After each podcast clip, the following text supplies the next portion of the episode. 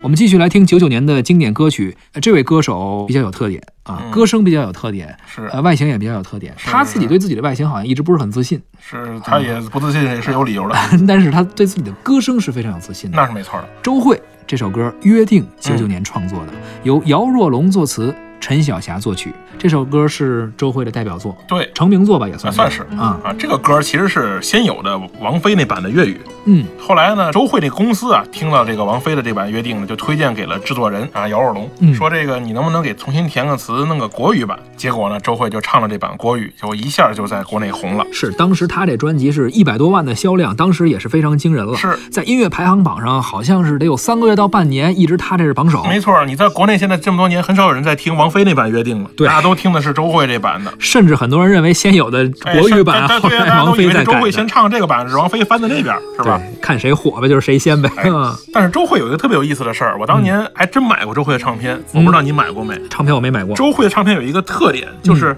它封面儿不是连侧脸都不是，嗯哦它是一个卡通画，它是一个对对这个这个专门的一个这个设计团队设计的，在我后来才知道叫绘儿娃娃，我想起来了你，知道了吧？真是这样，没错吧因为？我有同学买过他的专辑，是是那种手绘的，手绘的啊，然后那个很卡通，很对抽象，对，所以呢，你很长一段时间呢，你真的不知道长什么样。仅次于刀郎的神秘感。呃，刀郎其实很快就出现了刀那个郎。刚开始出专辑的时候，好像也是不知道是谁。呃，戴一刀墨郎镜戴一最帽开子始是，但是还好呢，你能知道他的轮廓。能知周道是个慧，你男连这人是谁的，就有两个人，嗯一个是周慧，一个是欧德阳，对他们的唱片根本没露过脸。是，哎，还有这个特别有意思，两两方面原因。一方面原因呢，是因为比如说周慧呢，她是可能对自己你说了，她对自己的相貌不是特别满意，嗯，是吧？当然也，我觉得啊，肯定不是歌手本人对自己的相貌不满意。公司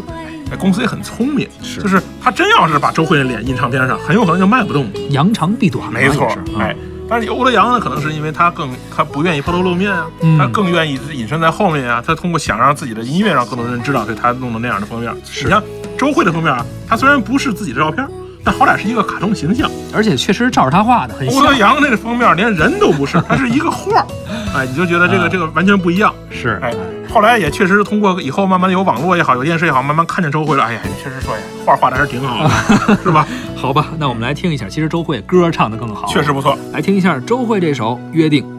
一路从泥泞走到了美景，习惯在彼此眼中找勇气，累到无力总会想完你，才能忘了情路艰辛。你我约定，难过的往事不许提，也答应永远都不让对方担心。要做快乐的自己，照顾自己，就算某天一个人孤寂。你我约定，一争吵很快要喊停，也说好没有秘密，彼此很透明。我会好好的爱你，傻傻爱你，不去计较